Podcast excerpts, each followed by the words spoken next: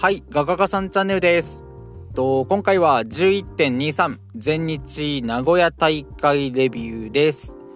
で、まず本題に入る前に、えっと、最近、久々に新日を見まして、で、まあ、やっぱりね、ただだったので、無料だったので見たんですけど、あの、今開催中のジュニアタッグリーグの開幕戦ですね。と後楽園でしかも我らがフランシスコ・アキラがメインに出るというわけで見ましたよ。えっと TJP アキラ組対ヨーディオダッシュですね。でまあもう一言で言うとやっぱりアキラがめちゃめちゃ輝いて見えました。であとまあやっぱり新日ジュニアのトップどころで活躍してくれているのはいや本当に嬉しいんですけどただ、うん、まあ正直その嬉しさ以上に切なさが残りましたね。はい見てて。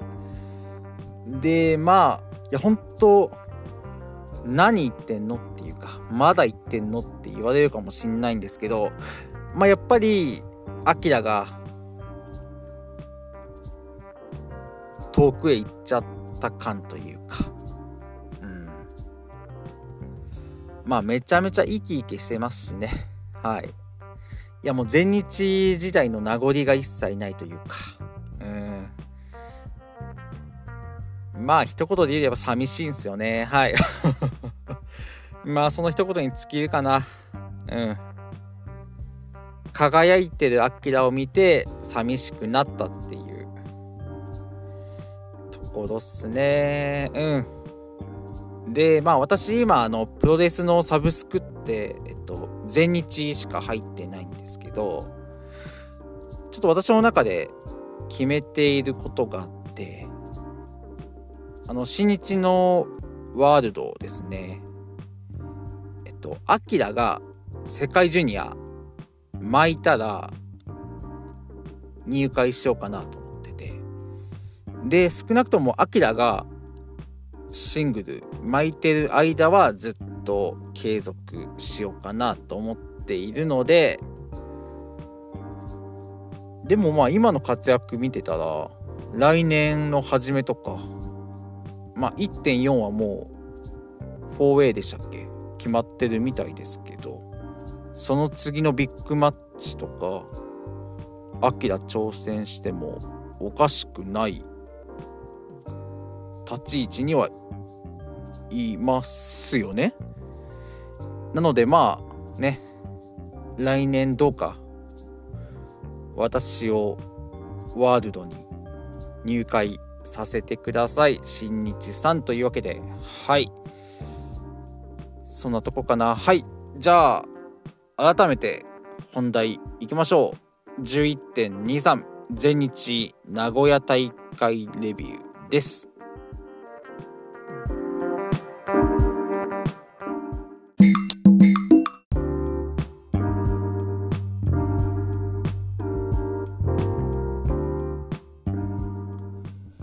はい。じゃあまず第1試合です。2022ジュニアバトルオブグローリー公式戦10分一本勝負佐藤光 VS 井上涼です。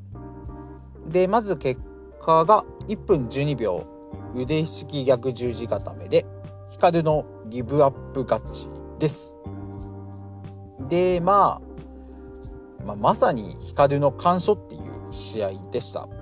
で本当井上に関してはタックルぐらいしか仕掛けもできていなかった。ででまあそうなんですよね。井上に関しては、まあ、私自身も一旦冷静になれたというか、まあ、このリーグ戦にあたって、まあ、蹴りキックのスタイルになってまあトントン拍子というか前回は北斗にまで勝っちゃってっていうところで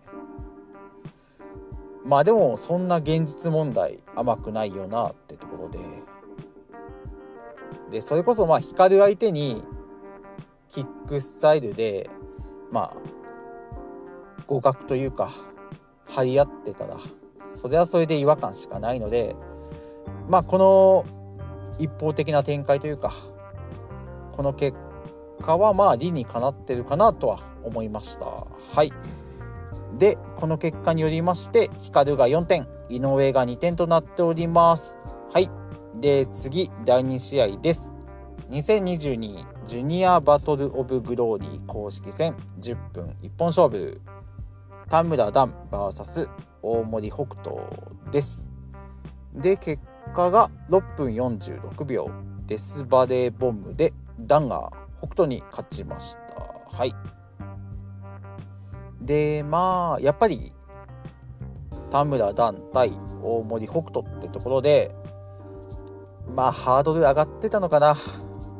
ちょっとやっぱり期待しちゃうってところで見てたんですけどうんまあ予想以上にあっさり終わっちゃってで本当になんか話すところというかここっていう場面も私はなかったかな。なのでうん。まあちょっと残念の一言っすね。はい。でこの結果によりましてダンが4連勝で8点。負けなし。一足早く決勝進出が決定いたしました。で北斗に関しては0点。未だ勝ち点なしです。で次が第3試合です。2022 Jr. Battle of Glory。公式戦10分一本勝負。青柳亮生 VS ライジング隼人です。で結果が9分51秒。ファイヤーバードスプラッシュで敦樹が隼人に勝ちました。はい。で、このカード、まあ、最近ですね、後楽園のメイン、世界ジュニア戦やったばかりなので、で、またその後楽園メインのジュニア戦がね、めちゃくちゃ面白かったんで、今回もハードル正直上がっていたんですけど、まあ結果、今回もね、まあ、ハードルを超えるまではいかないですけど、まあ、ちゃんと面白かったというかはい。でもこの熱き対ハヤトっていうカードに関しては安心して見ることができるっていうか。まあ全日ジュニアのおすすめは何って聞かれたらまあ間違いなく私は熱き対ハヤトをあげるかなと。胸を張ってあげることができるかなと思います。はい。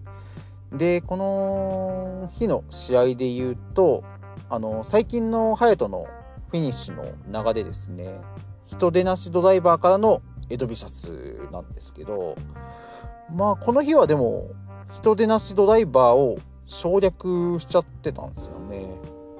なんでだろう。でやっぱりこの人出なしドライバーをやらなかったせいかエドビシャス隼人自爆してましたね。はい。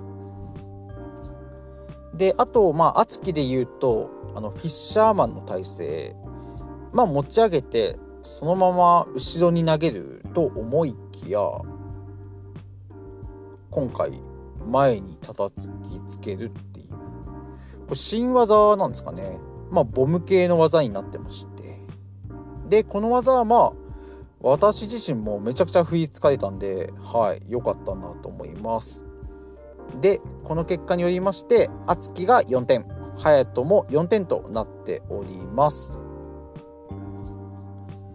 で次が第5試合です2022世界最強タッグ決定リーグ公式戦30分一本勝負諏訪間河野 VS 斎藤潤斎藤玲ですでなんといってもブドゥーマーダーズ対決というわけでただまあやっぱりちょっと心配はしてたんですよ。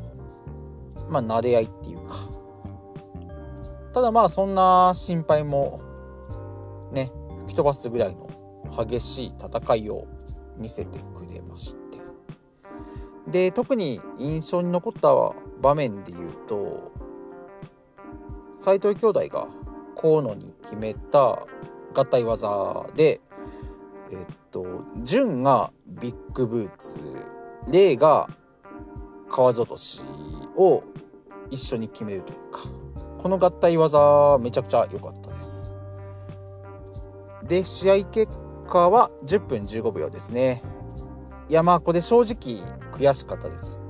河野がジャイアントニードロップで順に勝ちました。はい。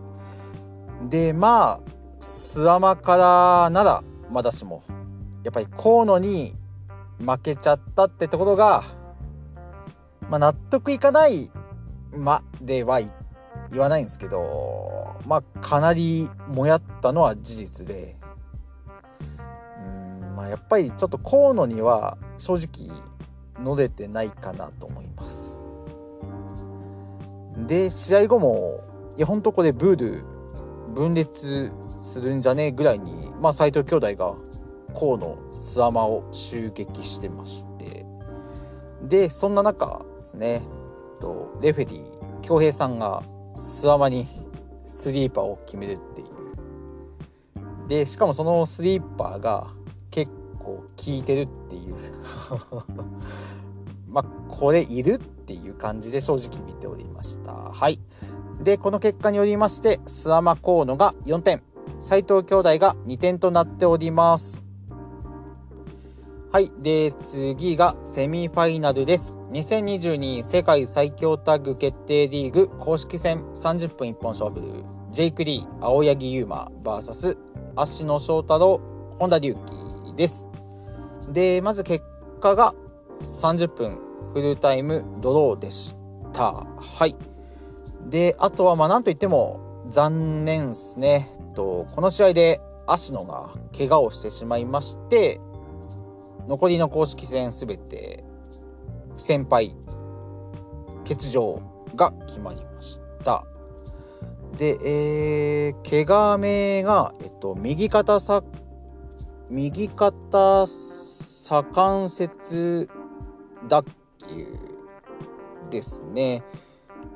でなんか4週間はかかっちゃうっていうのを目にしました。でまあ後から映像を見返すと多分あのジェイクのドクターボムが原因かなと。まあ足のもろ右肩から落ちてるように見えたのでうん。であとまあジェイクも普段そんなドクターボムやんないんでやっぱちょっと不意をつかれたんですかね。うん。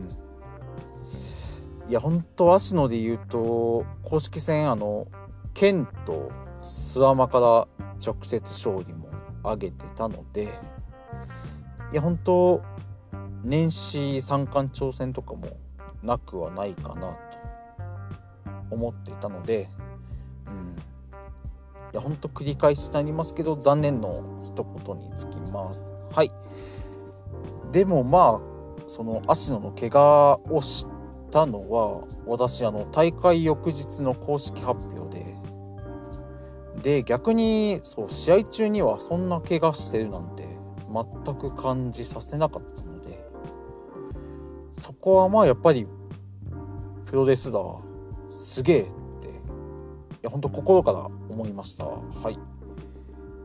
であと、まあ、やっぱりこの試合フルタイムドローっていうところで終盤ですね。終盤見応えがありました。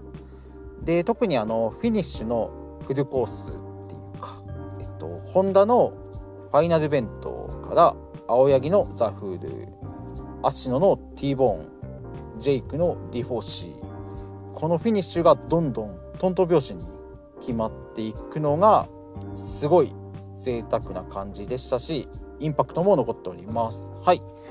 であとはそうあのジェイクが D4C 狙いで足野を持ち上げたところ足野がアンクルロックに切り返すっていう。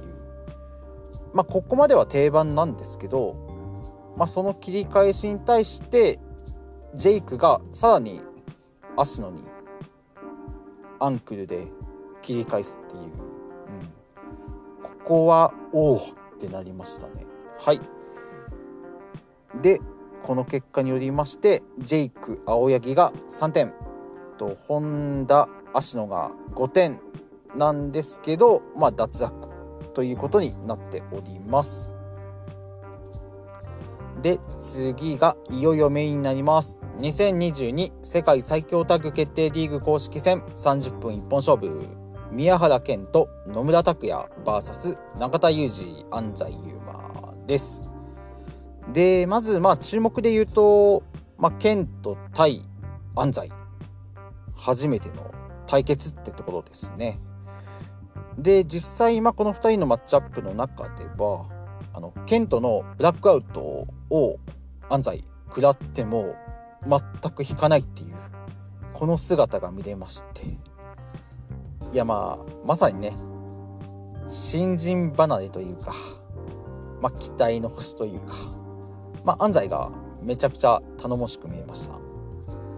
で、あとは、まあ、安西がケントに決めたドロップキックが、もうまさに矢のようなというか、めちゃくちゃ綺麗でしたね。はい。で、あと他注目で言うと、まあ、やっぱりどっか期待しちゃう永田さんとノムタクのマッチアップで、で、実際まあ、永田さんもいつも通りセーブモードというか、そんな状態。で、ノムタクも、まあやっぱりね、遠慮ってところが垣間見るっていうところが実際多かったんですけど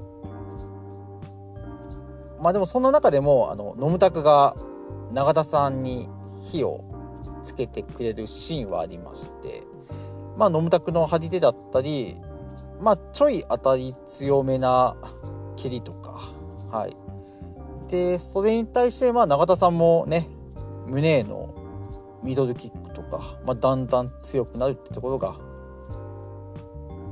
見ることができたかなと思います。でまあそんな中ですね、まあ、ちょい胸熱な場面がありまして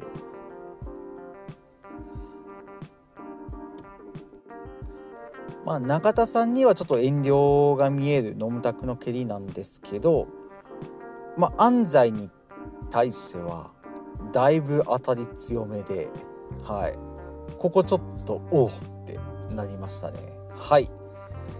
で結果に関してはそうこの永田さんとノムタクの間で決まりまして20分17秒ですね。バックドロップホールドで永田さんがノムタクに勝っちゃいましたはい うんまあまあ仕方ないですねはいでこの結果によりましてえっと永田安西が4点ケント、ノムタクが2点となっております。はい。というわけで、名古屋大会デビュー以上になります。ご清聴ありがとうございました。